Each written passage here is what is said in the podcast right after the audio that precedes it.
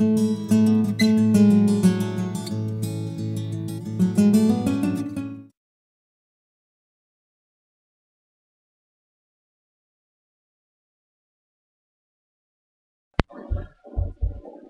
a comenzar la explicación de la unidad didáctica 2 del tema correspondiente a las personas jurídicas, tema 2.3. Este tema se enmarca también dentro de las lecciones correspondientes al sujeto de, derecho, dentro de la unidad didáctica 2. Decía Monsen que en todo el ámbito de derecho privado no es posible hallar un problema tan oscuro y tan difícil como el concerniente a las llamadas personas jurídicas. Lo que decía Monsen a principios de siglo es uno de sus últimos escritos y conserva plena vigencia, puesto que hoy en día sigue siendo un tema lleno de dificultades e incógnitas. En efecto, como habíamos dicho en lecciones anteriores, sujetos de derecho eran reconocidos en Roma tanto las personas físicas naturales como a determinadas entidades distintas de esas personas individuales eh, formadas por unas colectividades o por unas masas de bienes a los que el ordenamiento jurídico reconocía capacidad o en cierto modo algunas facultades reconocidas a los sujetos de derecho individuales. Por lo tanto, cuando vimos la clasificación de las personas, vimos que podían existir dos tipos de personas. Las personas físicas o naturales, que ya vimos los requisitos referentes al nacimiento y en Roma que tenían que concurrir en ellas para ser reconocidos sujetos de derecho, tanto el status civitatis como el status libertatis como el familiar, em, se distinguen de esas personas físicas las personas jurídicas, que es lo que vamos a examinar a continuación.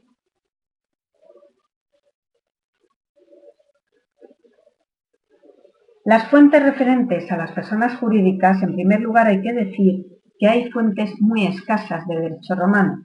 La mayoría son fuentes epigráficas, pero solo nos ponen de relieve la importancia social que tuvieron estas eh, entidades en Roma, Sabemos que existe una ley, una lex Julia de colegis, y sabemos que había abundantes senados consultos dedicados al tema de las personas jurídicas, si bien su contenido nos es desconocido. Por lo tanto, tenemos que decir que es muy difícil en, eh, derecho romano conocer exactamente si existieron personas jurídicas o no. Lo que sí que es posible afirmar es que sí que se concedieron capacidad, eh, determinadas facultades o determinadas capacidades a sujetos distintos de las personas físicas. Por eso, en cierto modo, sí podemos decir que existieron personas jurídicas en Roma, en derecho romano.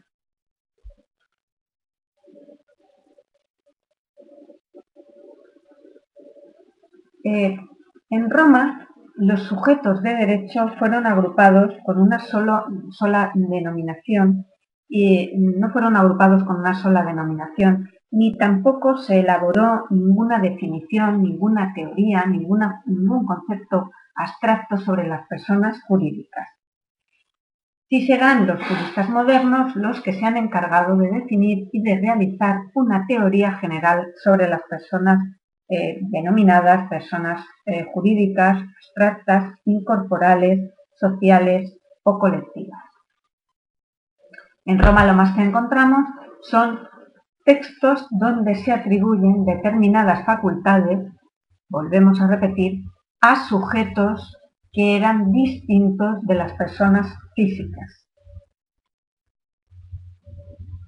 Para los autores se puede definir las personas, las, personas jurídicas como asociaciones, instituciones o masas de bienes que persiguen una utilidad colectiva y a las que la ley reconoce personalidad jurídica. Y ello porque, aunque el derecho es por y para el hombre, como decía Hermógenes en el gesto 152, lo cierto es que en la práctica se necesitaban intereses, proteger determinados intereses colectivos había proyectos y empresas que excedían cronológicamente de la vida del hombre y había también empresas que requerían la colaboración de varias personas. De todo ello, de todas estas necesidades, surgió la necesidad de crear la categoría de las personas jurídicas. Es decir, se necesitó reconocer personalidad jurídica a determinadas entidades, asociaciones o a ciertas masas de bienes. Y es que en efecto, hay determinados proyectos que las personas físicas no pueden llevar a cabo. Bien porque la vida humana cronológicamente es limitada y hay determinados proyectos que necesitan extenderse más allá de esa vida humana, o bien porque se requieren varias personas, un conjunto de personas, mayor o menor, para llevar a cabo esa empresa, ese proyecto. Por lo tanto, que las personas jurídicas necesitan ser reconocidas por el derecho no cabe ninguna duda. Hoy en día, por supuesto, pero en derecho romano tampoco eh, tuvieron la menor duda del reconocimiento de este tipo de personas distintas a las físicas. Desde el punto de vista terminológico, las fuentes hablarán de societas, ordo, colegio, corpus, universitas y sodalitas, para referirse a lo que hoy en día denominamos personas jurídicas. Los términos más frecuentes eran societas y ordo. Sodalitas se dedicaba, quedaba para la asociación de tipo religiosa que se reunían en un banquete y de ahí su nombre. Colegium, sin embargo, eran asociaciones con fines de culto creadas por mandato del Estado. Sin embargo, posteriormente el término colegium absorberá al de sodalitas y las palabras más comunes en las fuentes eran corpus y universitas, que aludían a la personalidad jurídica de la asociación.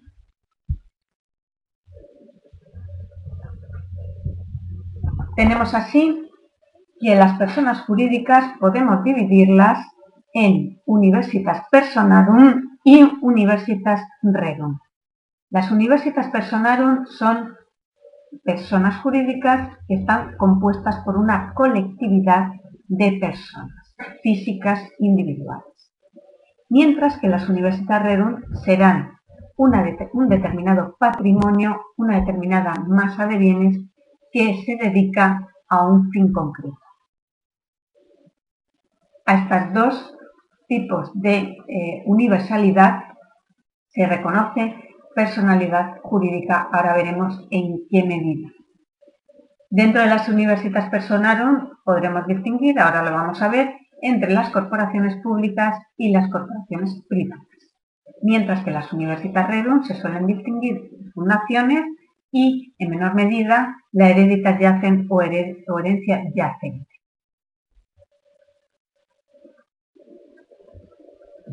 Entramos en el tema ya de las universidades personales, que eran las eh, universalidades formadas por personas físicas individuales. y en ellas nos referiremos en primer lugar a las corporaciones públicas, es decir, al Estado, las provincias, municipios y ciudades.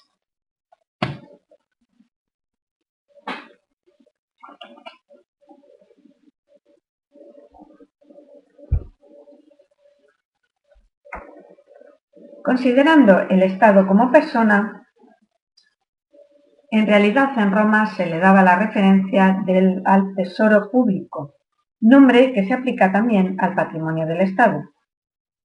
Durante la República hubo solo un tesoro público, el erario, pero a partir de Augusto se formó un segundo tesoro público que tomó el nombre de fisco. El erarium, podríamos decir, que era la caja general, perteneciente al eh, Estado romano. El fisco, sin embargo, recibía la renta de las provincias imperiales y los recursos extraordinarios que le habían sido expresamente destinados.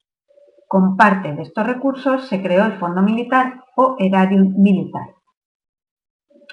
Este sí constituía una verdadera caja fiscal.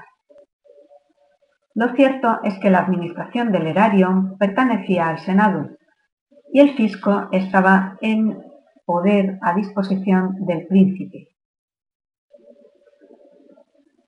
Este estado de cosas, esta división entre erario y fisco, realmente eh, permaneció hasta eh, finales del siglo III eh, de, nuestra era, porque entonces los emperadores se atribuyeron la facultad de disponer también del erarium, y la antigua distinción entre esas dos cajas, fisco y erarium, conservó un simple interés administrativo.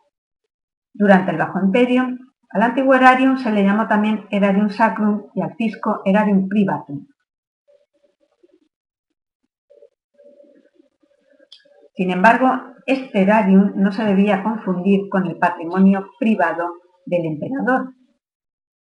El emperador es con respecto a sus bienes privados una persona física y un simple particular, solo que como los emperadores disponían como dueños del tesoro público, la distinción entre el tesoro y el patrimonio privado del príncipe no se observó siempre estrictamente y desde época clásica los bienes del emperador gozaron de diversos privilegios y se hacían eh, extensivos a los, a los eh, bienes también eh, de la emperatriz. Respecto a las corporaciones públicas, podemos decir entonces que realmente sí hubo una serie de capacidades que se podían conceder a determinadas corporaciones públicas. El caso más significativo, como hemos dicho, era el caso del fisco, del erarium público, puesto que eh, se debía administrar y entonces se le concedían una serie de capacidades, ya que el Estado romano, que más bien, obviamente, el Estado, la noción de Estado no existió, no llegó a existir en Roma, sino que era el pueblo romano, el populus romanus, pues ese erarium eh, se le concedían unas determinadas facultades para su administración. En cuanto al resto de, corporaciones públicas, eh, por ejemplo, provincias, municipios, ciudades, eh, sí que parece que las, más, las que se acercan más a la noción de persona jurídica eran los municipios, que fueron personas, reconocidas personas desde la época clásica, puesto que a los municipios pertenecían varios privilegios, como por ejemplo el poder eh, mm, mm, tener la propiedad y manumitir esclavos, el tener una caja eh, con que comprar y vender determinados bienes, tener también un patrimonio, como hemos dicho, e incluso poder em, eh, administrar esos bienes referentes al municipio. Eh, por lo tanto, en los municipios efectivamente son los que en derecho romano, respecto a las corporaciones públicas, tienen una mayor aproximación a lo que serían hoy en día las personas jurídicas públicas. El resto sí que es verdad que se le reconocía alguna que otra facultad, como la propiedad de las tierras, poseer una caja común, el manumitir esclavos sobre todo, pero eran facultades más diluidas. En los municipios se ve perfectamente y en el fisco también se puede observar textos donde se le atribuyen ciertas capacidades. Todo esto hace deducir que respecto a las corporaciones públicas, el derecho romano le atribuyó una cierta capacidad, ya decimos que no es como hoy en día, pero sí que tenían ciertas capacidades que algunos autores nos han hecho percibir que pudieran ser consideradas como sujeto de derecho en derecho romano. Respecto a las corporaciones privadas, asociaciones y colegios, se debe decir que, a diferencia de las entidades públicas, cuando no eran titulares de derecho privado, las asociaciones se constituyeron ya corporativamente. La multiplicidad de formas y fines dio origen a una variada terminología, corpus, collegium, universitas, sodalitas, como hemos dicho, societas y orden. Había un innumerable número de corporaciones privadas en derecho romano. Esa corporación, esa asociación, consistía en la reunión de varias personas sometidas a un estatuto, a unas normativas o normas internas de organización común y cuya personalidad jurídica era reconocida por un eh, acto expreso del poder público. Se cree que era así realmente. Los miembros que la, componían se llamaban socios y eh, esa eh, asociación tenía un fin común y además tenía también un grupo de personas directivos, que era el Ordo Collegi, que eran los que se dedicaban a dirigir esa sociedad.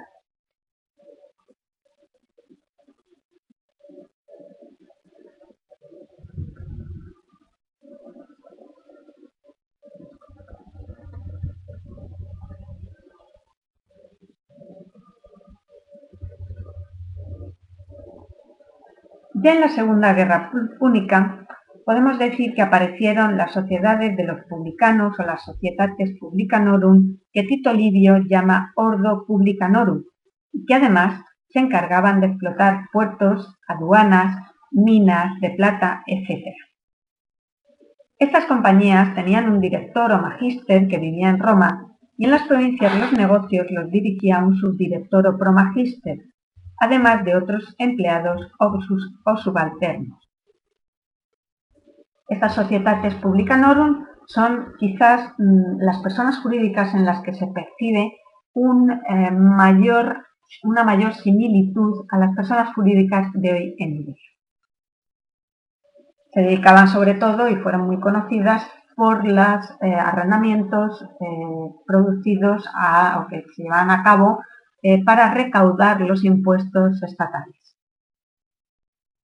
Abusaron tanto de esta facultad concedida por el gobierno republicano que eh, fueron muy denostadas estas sociedades publicanorum, sobre todo en la provincia de Asia, que fue la más explotada. Pero las más poderosas de estas organizaciones eran las corporaciones de los comerciantes, sobre todo los armadores o nautas, quienes con sus barcos se encargaban del tráfico marítimo. Tenían por patronos casi todas las asociaciones a un dios. Los médicos, por ejemplo, a Esculapio. Salvo algunas divinidades oficiales, todas las regiones estaban organizadas en sociedades particulares, y había también las que tenían por fin la sepultura de sus miembros. Si es cierto que los ciudadanos menos acaudalados pagaban una cuota mensual para tener un derecho al entierro y eran sepultados en la fosa común. Solo aquellos ciudadanos más acaudaladas tenían derechos a comprar una sepultura eh, eh, donde fueran enterrados. También existían asociaciones de oficios y las más eh, importantes fueron denominados los colegios oficios Casi todos los oficios tenían un colegio y en el siglo IV de nuestra era eran estas últimas asociaciones hereditarias obligatorias, porque el Estado obligó a los hijos de los miembros y hasta sus yernos a formar parte de ellos para conseguir determinados servicios, transporte de víveres, etc. Las corporaciones de artes y oficios y las religiosas entre los romanos existieron constituidas en colegios, en colectividades privadas, por ejemplo, los gremios de zapateros, carpinteros, panaderos, etc. Sí que es verdad que se formaban libremente en esta época sin que existiera un patrimonio social y sin tener personalidad, pero más tarde sí que se agregaron empleados con sueldos del Estado que se llamaban eh, comúnmente escribas, viatores o lictores.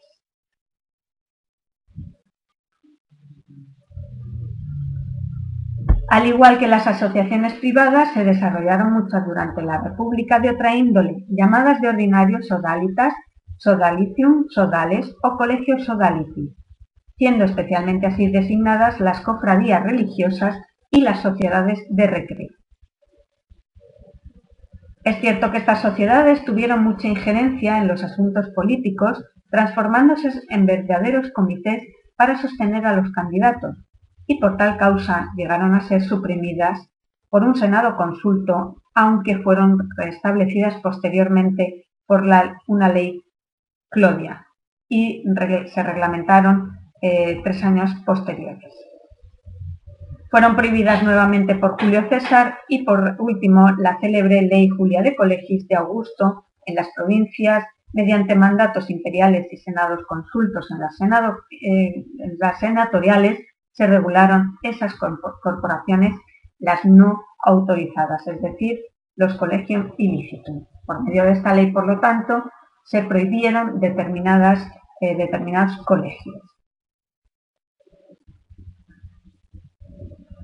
Por lo tanto, por extralimitarse las asociaciones con frecuencia en sus objetivos y debido al creciente número de disoluciones para poner freno, se estableció que las personas morales no podían constituir sino una constitución imperial, concesio, que previamente la autorizaba una ley o senado consulto, es decir, confirmatio, mientras que antiguamente no se exigía otro requisito especial que el no estar contra las leyes del Estado que el no ir en contra de, las leyes del Estado. Por eso, se cree que un Senado consulta autorizó, abrogando esta prohibición, de un modo general, la formación de cofradías religiosas y ciertas asociaciones entre gente pobre, siempre que éstas se atuvieran a las prescripciones establecidas por la ley con arreglo al reconocimiento de parte del Senado en las provincias senatoriales y por el emperador en las imperiales. Sin embargo, debido al, número creciente de asociaciones, acabaron por, tolerarla.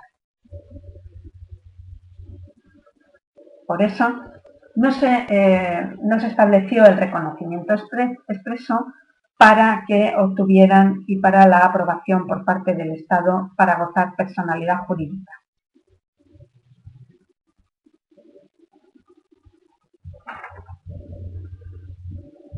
La diferencia, pues, entre las simples sociedades y las corporaciones es que las primeras estarán formados por contratos y no trascenderán sus efectos a terceros, mientras que estas últimas constituirán un nuevo titular de derecho con personalidad jurídica. En las corporaciones, el elemento esencial para su constitución consistirá en la reunión de varias personas unidas por un contrato privado y plurilateral con finalidad lícita y un sujeto único a quien el Estado atribuye personalidad jurídica. La naturaleza de la corporación privada, asociaciones profesionales, de culto, etcétera, como hemos dicho, fue modelado en derecho romano sobre la base del Estado o del municipio. Su régimen interno estaría reglamentado por el Estatuto, la Lex Colegi, y un capital o fondo común, el Arca Comunis. En el digesto, para formar la corporación se requerían mínimo de tres personas. Sin embargo, era suficiente que quedara alguno de sus miembros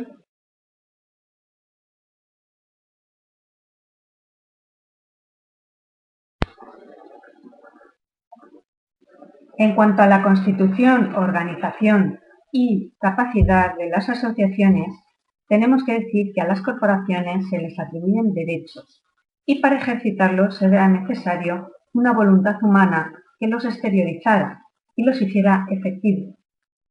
Consecución que se alcanzaba por medio de los representantes, es decir, los actores, como era la tutela, intervenía con su autoridad en la gestión de los intereses del público.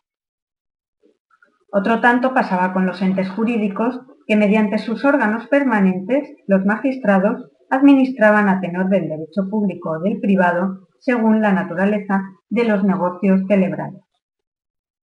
El colegio, mediante la voluntad colectiva de los asociados, deliberaba sobre los intereses de esa asociación.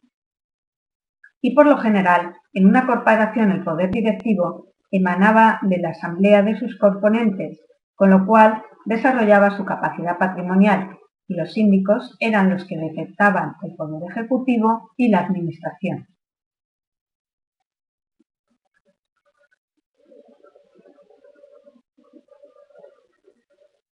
En ocasiones, las gestiones administrativas del acervo social no se, encontraban en sus miembros y entonces, de acuerdo con las normas y efectos del derecho privado, se designaba a un esclavo o a otra persona entre los asociados a los cuales se les confiaba la administración del patrimonio del ente, como pasaba muchas veces con los administradores y los síndicos. La reunión de todos los componentes de las societas se denominaba ordo colegi y, a los otros miembros que no formaban parte de esa dirección de la sociedad, colectivamente considerados, se les denominaba lex colegi, por analogía con el concepto político del pueblo romano. Para resolver los asuntos que atendían a la persona social, podían ser invitados todos los miembros y las deliberaciones tomadas con el resultado de lo que se opinaban en la mayoría. La Constitución para el funcionamiento de la entidad, es decir, el Estatuto de la Corporación, como sus reglamentos, debían ser aprobados por la autoridad competente.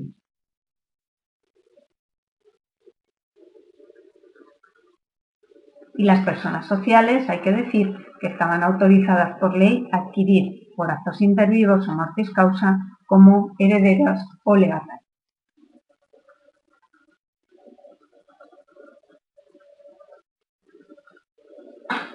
Por lo tanto, se consideraban corporaciones en el derecho romano en la época imperial las siguientes entidades, el Estado, las colonias, los municipios, otras, las villas, las plazas, etcétera, barrios, lugares, y también las provincias a fines del periodo imperial. Eran también reconocidas como personas jurídicas los colegios sacerdotales y las vestales. Es dudoso esto respecto a las asociaciones privadas de explotación constituidas de ordinario por caballeros, como asociaciones industriales, o las que traían oro o plata del eh, suelo eh, perteneciente al imperio. Igualmente las del arriendo de los impuestos públicos. Estas últimas asociaciones eran contratistas que tenían por finalidad recaudar los impuestos y las rentas públicas del Estado por cuenta de los particulares, ya que el Estado no tenía una burocracia suficiente para poder tener un eh, eh, personal, unos funcionarios dedicados a recaudar esos impuestos.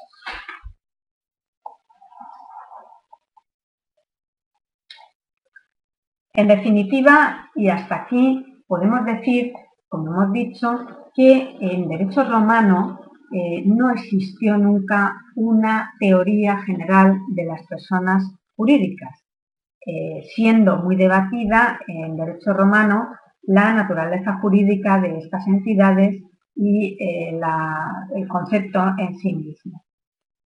En derecho moderno tenemos muy claro que la persona jurídica existe y que además equivale a un sujeto de derecho distinto de las personas físicas que la componen pero sin embargo en, eh, derecho romano no podemos eh, precisar qué se entendía por persona jurídica y qué capacidades tenían las personas jurídicas eh, en ese ámbito reconocido. ¿Por qué? Porque en derecho romano resultaba muy difícil entender que una suma o una colectividad tuviera una personalidad distinta eh, de las personas que la conformaban. Eh, sí que se entendía, sí que era cierto que se entendía que muchos individuos podían actuar de una forma concreta, como ocurría, por ejemplo, con el populus romano. El populus romano se tenía, eh, digamos, como colectividad y no como, como ciudadanos individuales, es decir, como suma de todas esas ciudadanas.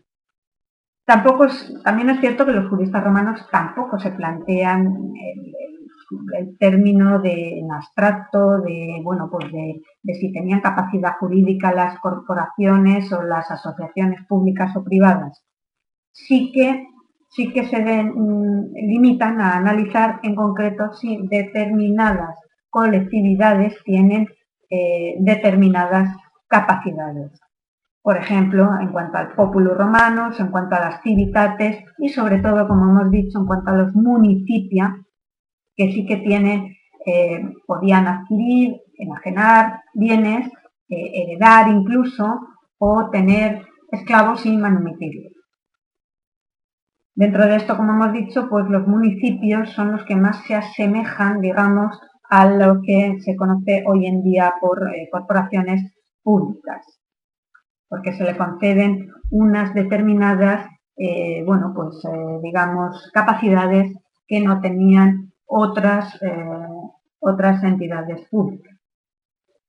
Respecto a las corporaciones privadas o asociaciones, sí que hemos dicho que eran un conjunto de personas pues, que se unían para la consecución de un fin común y que se sometían a unos estatutos y mm, digamos que al, el ordenamiento les concede una serie de facultades. Esas asociaciones tenían que tener una pluralidad de personas para su eh, constitución, exigiéndose un número de tres, eso sí que lo sabemos, y un número inferior eh, impediría, digamos, la formación de esa eh, asociación. También se necesitaba un estatuto, una les collegi, denominada les collegi, o normas internos de funcionamiento de esa asociación. Y luego, pues, un fin, por supuesto, que fuera lícito, eh, tenía que ser lícito, y un fin que fuera común a los componentes de esa eh, asociación, podríamos Esas eh, sociedades, esas asociaciones se organizaban eh, como las, como digamos, el populo, ¿no? Entonces tenían lo que hemos dicho anteriormente, que era los socios, formaban la Plex Collegi, Luego tenían el Ordo Collegi, que era, pues diríamos, pues el órgano, digamos, del consejo directivo, lo que hoy en día equivalía al consejo directivo, y luego tenían también unos eh, síndicos o actores que eran los que le representaban eh, en el exterior, ¿no? Para firmar contratos, para mm, heredar, eh, para cualquier negocio que se necesitara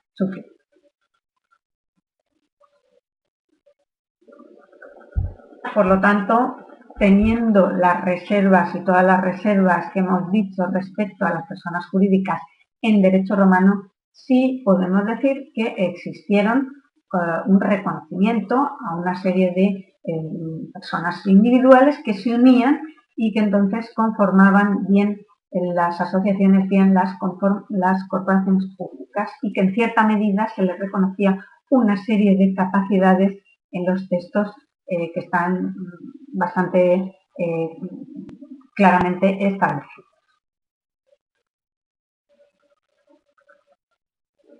Pasamos a continuación al otro tipo de, persona jurídica que se reconocía en derecho romano y que eran las denominadas eh, universitas rerum.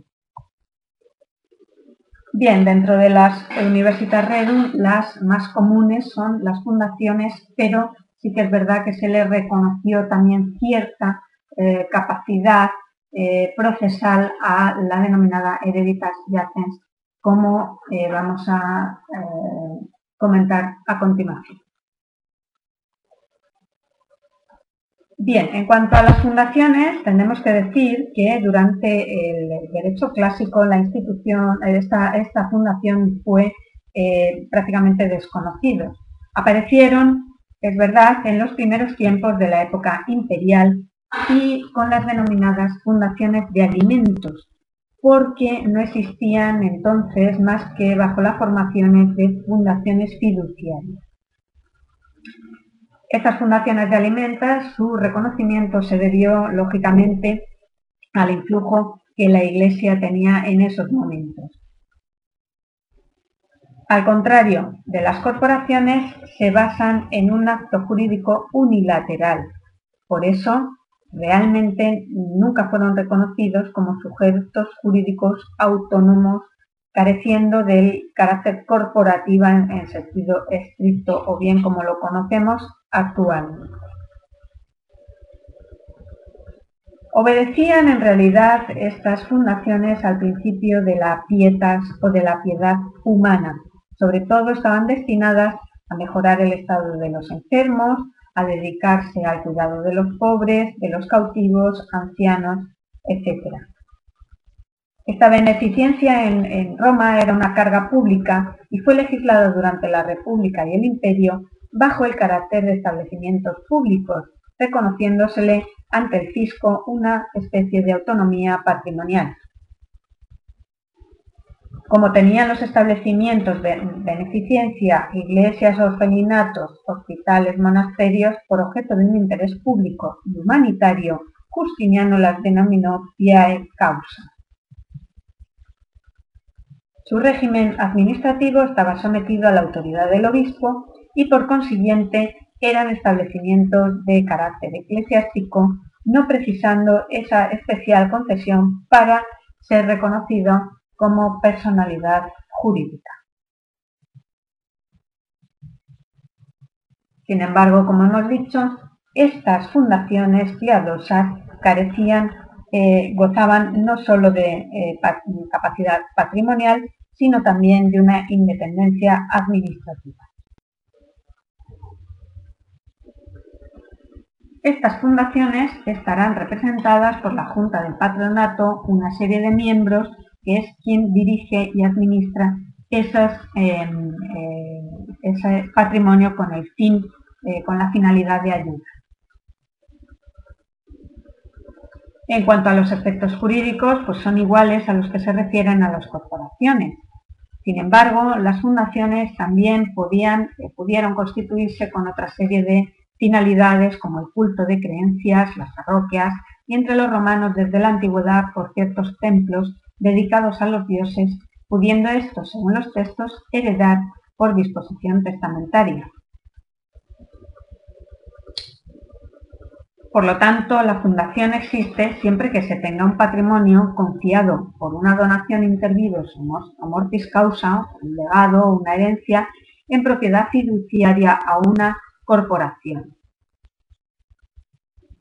Por eso, este tipo de universitas son un conjunto de bienes destinados por un acto irrevocable de voluntad privada por parte de su fundador con el objetivo de realizar un bien público y ser administrada por un número de personas para cumplir la consecución de un fin eh, de modo perdurable.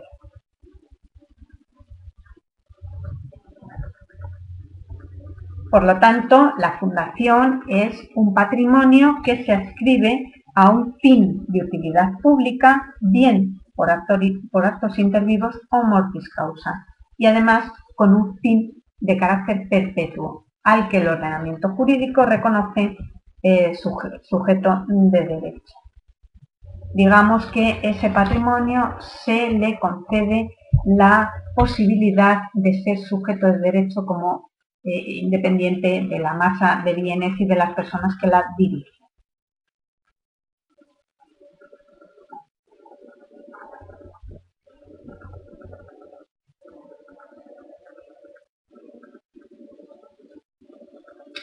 En derecho justinianeo, aunque es cierto que a los patrimonios fundacionales no se les concede la capacidad jurídica, sí que es verdad que se observa ahí un germen de lo que posiblemente será con posterioridad eh, la moderna fundación. Por lo tanto, y en resumen, los elementos que, constitutivos de las fundaciones son un patrimonio, eh, el personal que, integra la administración y la dirección de ese patrimonio y, por supuesto, el, fundador, que es el que eh, concede a ese patrimonio, ascribe a ese patrimonio a un fin determinado que perdurará, en el tiempo.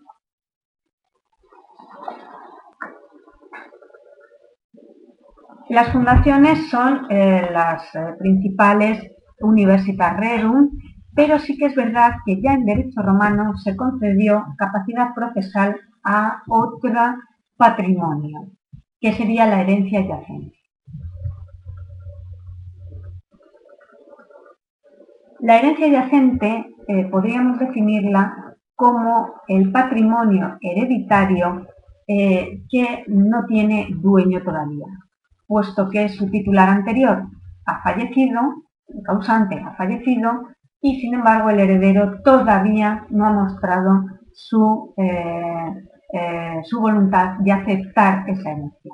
Por lo tanto, tenemos ahí un lapso de tiempo donde el patrimonio hereditario está sin titular, carece de titular. Eso pues origina una serie de problemas entre los cuales se encuentran que los acreedores del difunto no podían eh, ir eh, contra el heredero y por supuesto menos contra el difunto. El heredero porque todavía no había aceptado la herencia y el difunto porque ya evidentemente no era sujeto de derecho y por lo tanto carecía ya de cualquier tipo de personalidad eh, jurídica. Esos acreedores se encontraban en esa situación en, que no se podían dirigir contra nadie para reclamar sus deudas. Y sí, el patrimonio hereditario sí podía malograrse pues, por el descuido en la administración por parte, porque carecía de titular. Esta herencia en disponibilidad se compone de derechos correspondientes al de cuyus hasta que no fueran transmitidos a los herederos legítimos y para que esto se efectúe era necesario que se aceptara la sucesión por parte del titular. Por eso se consideró necesario eh, que dotar de una cierta personalidad jurídica este patrimonio hereditario y considerar, por medio de una ficción, eh, considerar que la herencia yacente tenía capacidad procesal, es decir, que se podía eh, los acreedores se les permitía dirigirse contra este patrimonio y no contra una persona concreta, dirigirse contra este patrimonio para cobrar sus deudas. No podemos decir que en derecho romano, obviamente, este patrimonio, como decimos, la herencia yacente, tuviera personalidad jurídica.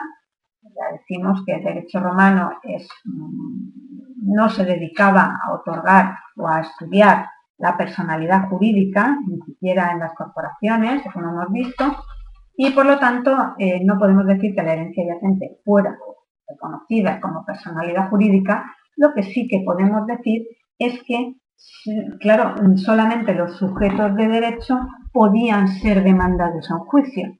Al reconocérsele esa capacidad a la herencia yacente, pues cierto grado de personalidad jurídica o en ese momento determinado sí que se le eh, considera sujeto de derecho. Por lo tanto, por ello entendemos que la, herencia adyacente también está eh, considerada en derecho romano como, eh, como rerum, con todas las reservas, por supuesto, que conlleva este, este tipo de reconocimiento. Con este tema dedicado a las personas jurídicas acabamos con la lección, la unidad didáctica 2, que como sabíamos estaba dedicado al sujeto de derecho. Habiendo analizado eh, tanto los requisitos referentes a las personas físicas como los requisitos referentes a las personas jurídicas, teniendo en cuenta que verdaderamente en derecho romano los únicos sujetos de derecho reconocidos como tal clarísimamente eran las personas físicas. Eh, y concurriendo los requisitos que ya dijimos, es decir, el nacimiento efectivo, el nacimiento vivo, o sea, la vida tras la separación, eh, la forma humana, etcétera, etcétera, y además con los estatus personarum que tenían que concurrir, es decir, ser libre, ciudadano romano y jefe de familia. Entonces, a ese sujeto, por supuesto, se le reconoce como sujeto de derecho, sin ninguna duda.